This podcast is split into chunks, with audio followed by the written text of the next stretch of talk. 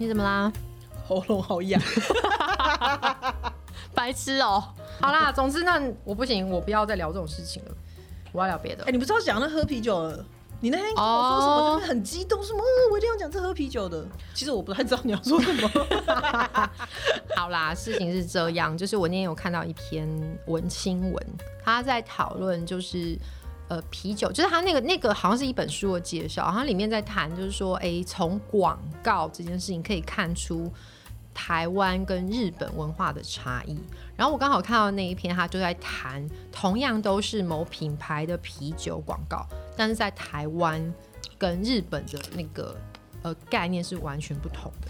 然后他就在讲说，那支广告的话，就是有一系列是那个武康人呃主演的。然后其实我也有去看那个广告，非常好看。但是就是先讲结论，结论就是台湾的广告认为喝啤酒这件事情连接到的是生活中小小的每一个值得庆祝的事情。嗯，所以就是说，哎、比方说那个广告里面，他就是因为吴康仁在吃猪排，然后吃一吃的时候，那个猪排忽然快掉落，然后他就把那个筷子快速的接住，然后就 nice catch，就等于是个美技接住了竹排，然后就拿过来。这时候他就觉得说，配一口啤酒，这就是值得喝啤酒的 moment。是这个，这个是台湾。然后那个文章里面有提到说，同样的这个品牌的啤酒广告，在日本却是呃在极端压力之下，比方说有人打高尔夫球。打了非常多次，就是每每一次都打不进去，然后他还讲了一个啊，真的很抱歉，就是呃，我给大家添麻烦了。所以在他一直都打不进那个高尔夫球洞的时候，后来下一个广告 take 就是他们从高尔夫球回来了，他就拿起他的那个啤酒喝了一口，说这就是真正的幸福。所以就是他的意思是说，就是在日本脉络里面，喝啤酒这件事情背后连接到的是，呃，生活的压力之后小小的一个解放，所以不是为了庆祝，而是还好像是一个我可以终于透过喝，然后然后他会说他叫什么，我不会说日文叫什么，就是好幸福哦，叫什么？什么什么喜哇塞什么之类的，哎、我也不会讲。反正 whatever，就是他会有一个就是这种东西，就是会喊一声这样，就是说啊我好幸福哦这样子，就是那个幸福是说我终于获得了解放。但，是，但是我其实不太认同你这样说，因为你这样说感觉好像就是，呃，以单一品牌的广告去区别台湾人或日本人，他们对于生活中什么时候可以有，就就是酒酒类这件事情对他们来说是嗯在生活中扮演什么样的角色。然后我觉得其实蛮一刀切的，因为你看，就是嗯，像药酒类啊、威士忌啊这种，它就是在你工作的时候就是搭配着喝的。哎、我是要还是要再强调，就是酒后不开车，开车不喝酒。还有工作的时候，其实也不要喝酒。不是啦，我觉得，我觉得也不能这样说。我我知道你在说什么，就是说你很担心说这样子的分类会把每个人的个体性降低，好像落入一个文化差异的窠臼，是不是？我是觉得就是这种事情就其实是蛮有多样性的，然后是每一个每一个每一个厂商他们的可能因为跟他们合作的文案不同，所以他们嗯选择跟取向也不同。我是觉得你直接说嗯应该是说，你看那篇文章，我觉得他比较是那个呃作者他的，对，我觉得那是，作者观察，但我蛮但我也没有觉得一体适用什么，就认为说哦，当然啦人都这样。当然，当然。可是我的意思是说，你想想看，越是因为广告，那广告的目的就是行销嘛。那行销手法，他们势必就很专业，会去做一些市场调查。嗯，然后他们一定会有特定的群众，然后你就会发现说，哎，这一系列广告好像似乎都是指向一个，就是说喝啤酒这件事情是一个庆祝而生的活动。你不要默默把它拿起来，我在注意。好好，就你知道我在说什么，哦，就是我觉得你根本就没在听。有啦，我在听。那我刚刚说什么？你刚刚上一句是说我刚刚说什么？再上一句是 你注意你根本就没在听，没有啦。我在讲的是说，就是既然是经过 PR 他们去做一些调查、市场分析，表示说这件事情是可以打中台湾人的人心的，而日本那边当然广告公司也会做同样的事情，所以表示说那一个解放的概念，或是工作后的放松搭配啤酒。是打中日本人心的。我觉得不是说我的意思不是说这样就是那样，可是是而是说这是一个追求的事情。没有，我只是想要把这件事情拉回来，就是说，我觉得就是跟喝啤酒一样，就是说，假设好啤酒就是好喝，嗯然后我们俩我们大家都喜欢喝啤酒，嗯然后或是某一个 moment 就会想喝啤酒。嗯，但是如果问你自己，你觉得喝啤酒你是比较像那个那篇文章说的，就是是比较朝向打哪一个会比较打动你？是为了庆祝而喝，还是为了放松而喝？或是蛋糕也是啊，你是为了庆祝而吃，还是对你来说就是吃蛋糕这件事本身就是让你很放松的事？哎、我觉得其实这跟情境有很大的关系耶。我觉得这个问题非常的就是诱导，因为因为人的生活中，你却有可能为了。就是感觉看起来是同一个行为，就是我都是在喝吃蛋糕好了，我不要一直讲。可是等一下，我先问你，蛋糕，但是我是因为不同情境在做这件事啊。我知道，但是可能喝酒有社交喝，蛋糕有社交吃吗？什么时候蛋糕有社交蛋糕吃？有舒压吃，所以我就说有舒压吃啊，但他也有庆祝吃，所以我才在问你这个问题啊。这但是绝对所以蛋糕但是像酒可以有舒压吃，也可以有庆祝吃、啊。那酒呢？可是你看酒，它就是有公关吃，有社交社交吃，然后有庆祝吃，也有舒压吃，社交吃，就是社交吃啊。可是蛋糕也可以有社交吃吧？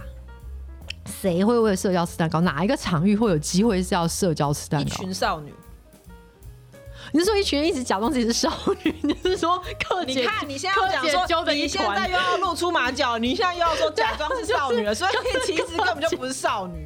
柯姐自己揪一团，一直说自己是少女，然后就买了八个蛋糕，说我是少女，这样子吗？下午茶，哎、下午茶也是一种社交吃吧？可是那是为了社交，然后顺便吃蛋糕，并不是你吃那个蛋糕为了社交。没有人会安排社交是吃蛋糕的啦。但是我跟你说，你现在讲的这是另外一种情境了，什么意思？你又要在那里混淆视听。因为 因为你刚刚讲的那种社交吃，它其实是工作一部分，然后它就不是你说的那种什么日本等一下的那个情况，说是我没有工作完之后，哪一个工作会把吃蛋糕当成工作一部分？等一下，我现在在讲的是你说的社交喝这件事，我在跟你讲社交吃，你在跟我讲社交喝。好，没关系，你先说。就是另外那是另外一件事情，就是我们有时候似乎觉得，呃，喝了酒之后，嗯就是有些事情比较好谈，大家比较放松，有些事情比较好谈。，OK，但是这个就跟你刚刚一开始讲的那个，呃，辛苦工作后慰劳自己喝一喝一杯，嗯，跟我们大家一起来庆祝喝一杯。哎、等一下，我觉得我没有讲清楚，就是吴康仁的那个广告里面，他所有喝酒都还是自己的 moment，只是那个自己的 moment 是朝向你要庆祝的，嗯，还是朝向你要舒压的。这件事情是这两支广告的差异。所以蛋糕就是又可以舒压的，然后又可以庆祝的。那就我就问你，你现在是一个广告商，现在有这么漂亮的一个蛋糕，或或我们制作人安安的精美的漂亮的蛋糕，那你今天要帮他做广告的时候，你为什么又偷七块？我讲的不是让你吃，就是就是我问你，你要做这个广告的时候，你会把它朝向说是来庆祝，还是强调说它是一个舒压活动？我觉得好像是看那个民族比较需要庆祝，还比较需要舒压。你看吧，所以你还说我那个东西有点 stereotype，你自己都说民族了。哎、对我这样好像不太对哦。对呀、所以那我现在在问你，好，我先接受。你看，整理一下，整理一下。哎、等一下，哎、听说、所以所以等下，观众朋友啊，你为什么突然呀讲这个人为什么哎讲话是这样？不是你自己前面先说，我们不可以用集体去看，这很个人。所以我现在回到个人，然后我再问你说，如果你你会选择哪一个方式啊？你又说是要看民族，没有，我是弄瞬玛丽在我是瞬间陷入一团迷雾。所以你又每次都说什么我欺负你？我先跟听众朋友讲，各位啊，上次那个少女那个，我承认就是我比较有备而来，因为我就是一直坚持的我跟你相信我是少女教的教主。但是这件事情我们完全没有事先讲，少女啊，少女教教主当然要装少女教装到底呀、少女就是少女，Fake it till you no no no fake it till you make it。所以你现在还在 Think about that, think about that. Think about that. 就算是最会演说的人，他每一次要演说上场之前，他还是会紧张的。这件事情不代表不是少女，而是你要一再提醒我就是少女。所以你会有就是要就是当然啊，当然啊、开始少女少女那些我要再再度重申，我们少女教的关键就是一直觉得自己是少女。如果你自己都已经不觉得自己是少女，你就真的丧失了少女的地位哎、我必须说，我今天没有很被你说服，啊！当然，因为你今天就但是我有点想要继续聊蛋糕这件事。可以可以，你讲你讲，你说对，所以你你呢？你觉得蛋糕蛋糕有舒压吃，也有。我们现在先不讲社交吃，我们现在先把这个就是庆祝吃当成是一个人的庆祝。我觉得如果是广告商的话，针对像我这样的人，嗯嗯，我会打输压吃。蛋糕打输要吃可以吗？不是因为人处于有压力状态，现在现在这样是有压力的这么压力这么巨大的社会，人处于有压力状态，需要舒压吃的状态会比较多，时间会比较多。可是如果你要庆祝吃，你就得一直去找理由来庆祝啊。哎、可是这不就小确幸的概念吗？就是你看，这很好玩哦。你看台湾在那个脉络下，刚回到啤酒广告，在台湾那个脉络之下，它的行销方式是说，哎、生活当中有各种 moment 是值得庆祝。它其实某种程度上是提醒大家说，哎、可能生活有一点累，但是我们其实永远可以找到可以庆祝的事情，其实蛮正面的、啊。所以关键是一个广告商有没有办法去找到值得庆祝的事情，然后它就可以变成一种庆祝。这是一种模式，然后另外那个日本当然也是日本比较走你那个路线嘛，就是说我们如果不要去讲说日本的民族性是什么，我本来今天是想要谈这件事情，但可能有点危险。但就日本，它是告诉你说，哎、其实你是可以放松的，而且透过喝这个啤酒，你会获得一种幸福，那个幸福是连接到放松这件事情，是在一个有压力的脉络之下的放松。哦，可是说实在的，你刚刚讲说，突然意识到你说的那种舒压吃跟我说的舒压吃不太一样。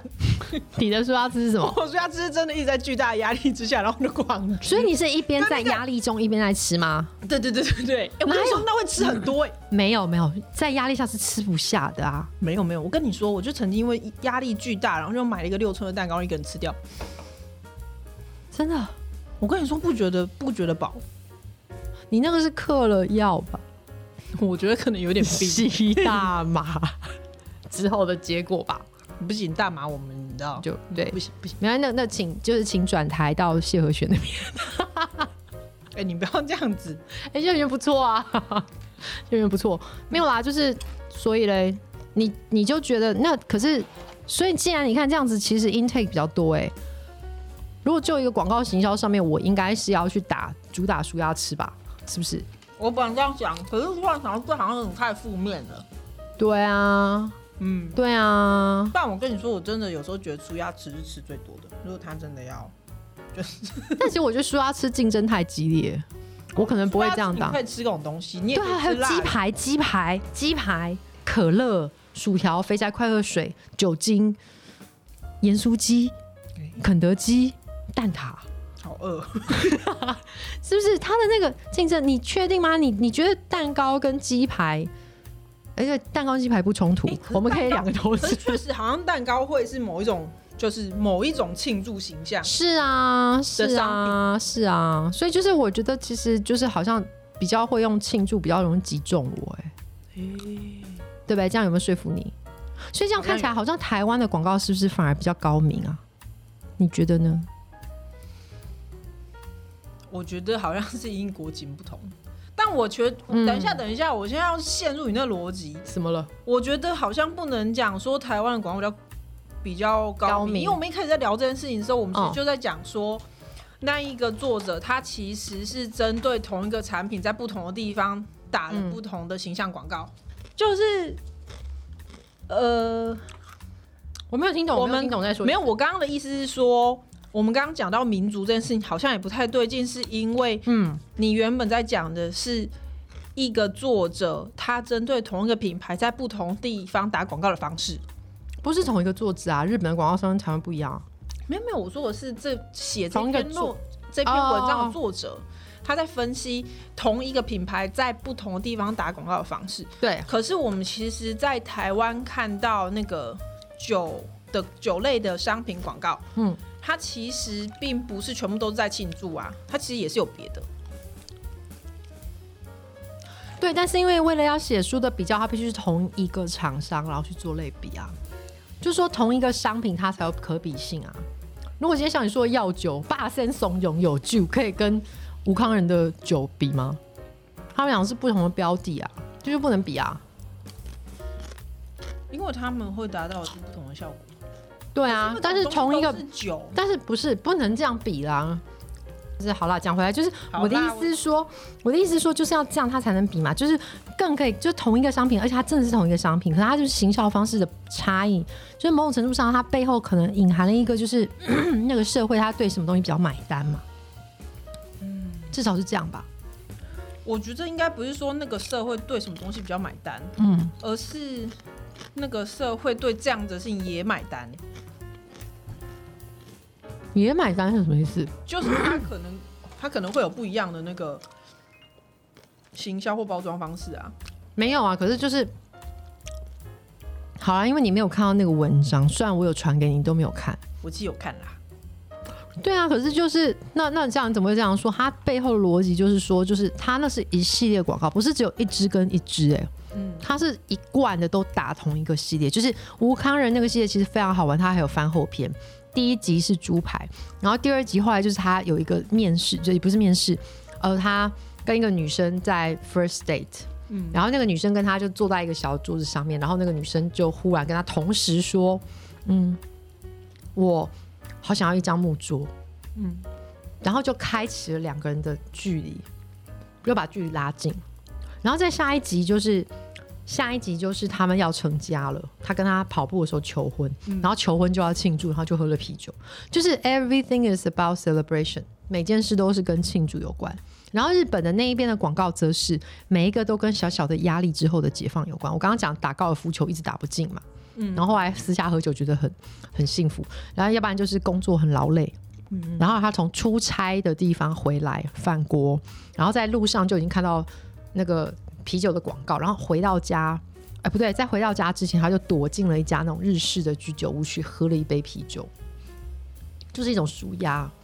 对啊，所以它是一系列的，并不是说只有个个别的一支。嗯，嗯，对啊，好吧，呃，我觉得这个我还要再想一下。好。但是，但今天我们有没有什么结论？对我现在就是想要问，嗯就因为你其实我们会进入这个话题，是因为你传那篇文章，然后你其实蛮想聊这件事的。对，那我觉得你既然会想聊这件事，一定是你有什么感触，就是你可能看了这个事情之后，这个 这个文章之后有什么事情打动？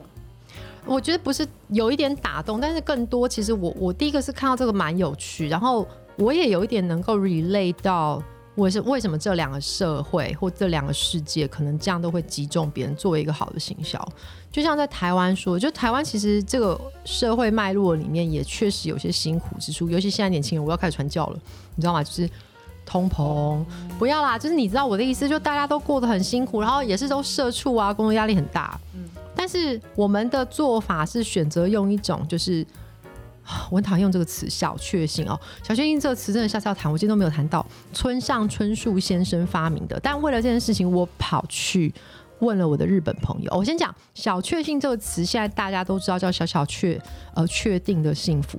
但这个词其实最早是村上春树先生发明的。然后他发明这个词的脉络呢，其实是在他小说里面，他就讲说，哇，每天把我的内裤收进来，折叠的干干净净，把它放置好，这就是一种小小的、微小的、确定的幸福。哇，这是他有点强迫症。哎、我不会觉得我我懂，我 somehow 有点懂，因为这可能他意思是说，那脉络是说，这是我可以抓住的某一种让我觉得很疗愈的动作。当然，我后来很讨厌“小确幸”这个词，是因为它有点被滥用，就是广告或我们生活当中大家都在追求小确幸，而且有些人没有理解它的脉络，然后就使用它，就变得很奇怪。好，先讲这个。那为了这个“小确幸”这个词，我还跑去问了我的日本朋友，然后我就问他说：“哎、请问一下，你们在日本的脉络里面，‘小确幸’这个词到底常不常出现？”他们非常惊讶，告诉我说：“小确幸这个词原来是来自村上春树。”因为他特别还去查字典，他还知道说哦，原来这真的是村上就是大文豪村上春树先生写的，但在他的社会脉络里面从来没有出现过。就说那显然是个很文青的词啊。那我相信一开始使用这个词的人一定也是觉得它很文青，我也 somehow 可以懂。可是就是它没有被大量的运用在广告里面，然后后来再经过扭转嘛，因为你知道，当他大量使用的时候，这个词会被转化。那我讲回来，就是我觉得台湾社会非常有趣，是有人会，我有点不想苛责这件事，就是说我们常常是生活压力很大，但是我们总是有一种很乐天或是很乐观精神，有办法自我在这种压力当中找到一个幸福感。嗯，我觉得这种这种这种微小的幸福感是台湾人的天赋。但是有些人当然你知道，就是会说啊，台湾人没有狼性什么之类，但我就会翻白眼，就是。就是不然要怎么样？这是我们的生活嘛，对不对？好，但是反过来说，我也三号可以 relate 到日本人那种文化，因为日本人我觉得就是社会压力很大，然后他们会死命的盯住。然后上次我不是跟你的 partner 才聊这件事情吗？就在讲说日文的读书叫什么？叫 bengyong，对，叫 bengyong，对不对？bengyong 就是勉强嘛。就说好像看起来就是他们每件事情就是我要有一个瓶颈，我要把它做到最好，所以才有那些什么职人啊、什么达人啊、什么这种词汇。我觉得这件事我也很尊敬。可是这件事情，所以所以所以背后他们会有一个需要放松的这件事，因为就是而且是公领域跟私领域之间可能有一个那个界限，就大家都非常的紧，所以我也三号可以 relate。那我对他们那个文化是很尊敬的，就是说他们有想把事情做好，这件事是尊敬。可是我只是觉得说，哎，从我会被打动，就是说从这件事情里面，我觉得或许我们都可以在这个广告里面去找到说，可能我们要问问看自己。哪一个模式是自己比较喜欢的？我都一直觉得，就是想象力是超能力嘛，对不对？就是说，如果我自己在很困苦的环境里面，我都可以找到让自己快乐的方法，这就是超能力。反之，我在一个很压迫环境，如果可以找到让自己好好静下心来，就没有人能够强迫我，就是你们没有办法把我关禁闭的状况的话，这也是一种超能力。所以我只是想要讲说，有打动我应该是这个点，对，就这样。好啦，因为那个。因为那个，嗯，我们制作人在催了，那我们就进入工商时。好，给你工商，给你工商，你要工商什么？哎呀，今天想要跟大家分享一个呃资讯，就是呃气候变化纲要公约下面的你讲什么？听不懂组织 IPC，听不懂，讲清楚。你要广告什么？好啦，就是呢有一份新的报告，然后这份新的报告是来自于。气候变化纲要公约就是气候变迁公约啦，就是那个专门在呃世就是世界上的各国他们一起聚集在一起讨论秋边这件事情的那一个会议，就是全球在联合国架构下面大家的大拜拜活动啦。没错没错，然后那个大拜拜活动下面还有一个是真的聚集了很多科学家的一个专门。我先说他没有在他下面，你讲错了。哦，好好好，它是独立的，它是独立的，它是一个独立的，就是专门组织，然后他们每一两年都会叫做 IPCC，对不对？对，嗯，对。那大家查 IPCC，其实就会查得到了。嗯，那就是这个专门组织呢，它其实是专门在负责每一两年持续的去 review 来自于世界各地的那个科学报告，去确认气候变迁。就是气候变异常变化这件事情，到底目前发生的状况啊，或是到底是怎么样？那嗯，那呃，运用非常大量的科学证据去证实这件事情是不是这实在发生，跟我们可能可以做什么样的阴影？那就在。这个月还是上个月，反正就是近期，大家上网查其实就查得到。近期他们的工作小组三出了最新的一份报告。那这份报告我觉得很值得大家去注意的是，呃，他们从就是最新的研究整理出来，发现一个国家如果真的开始做就是减少碳排放的工作的时候，嗯，它目前已经开始可以看到一些效果了。虽然非常的就是具体。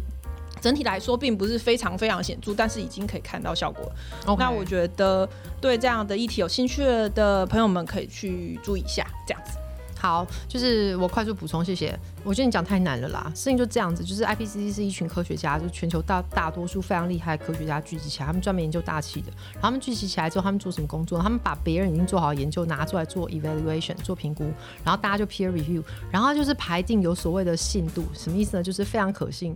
然后中等可信，不太可信，就排顺序，然后这样子他就可以告诉大家说，哎，什么事情在他们的科学研究里面它是很严重的，什么事情没有那么严重的，或者这个科学的呃可确信度有多高。因为它就是科学的概念，它就告诉你说，反正就是我现在要注意什么事情。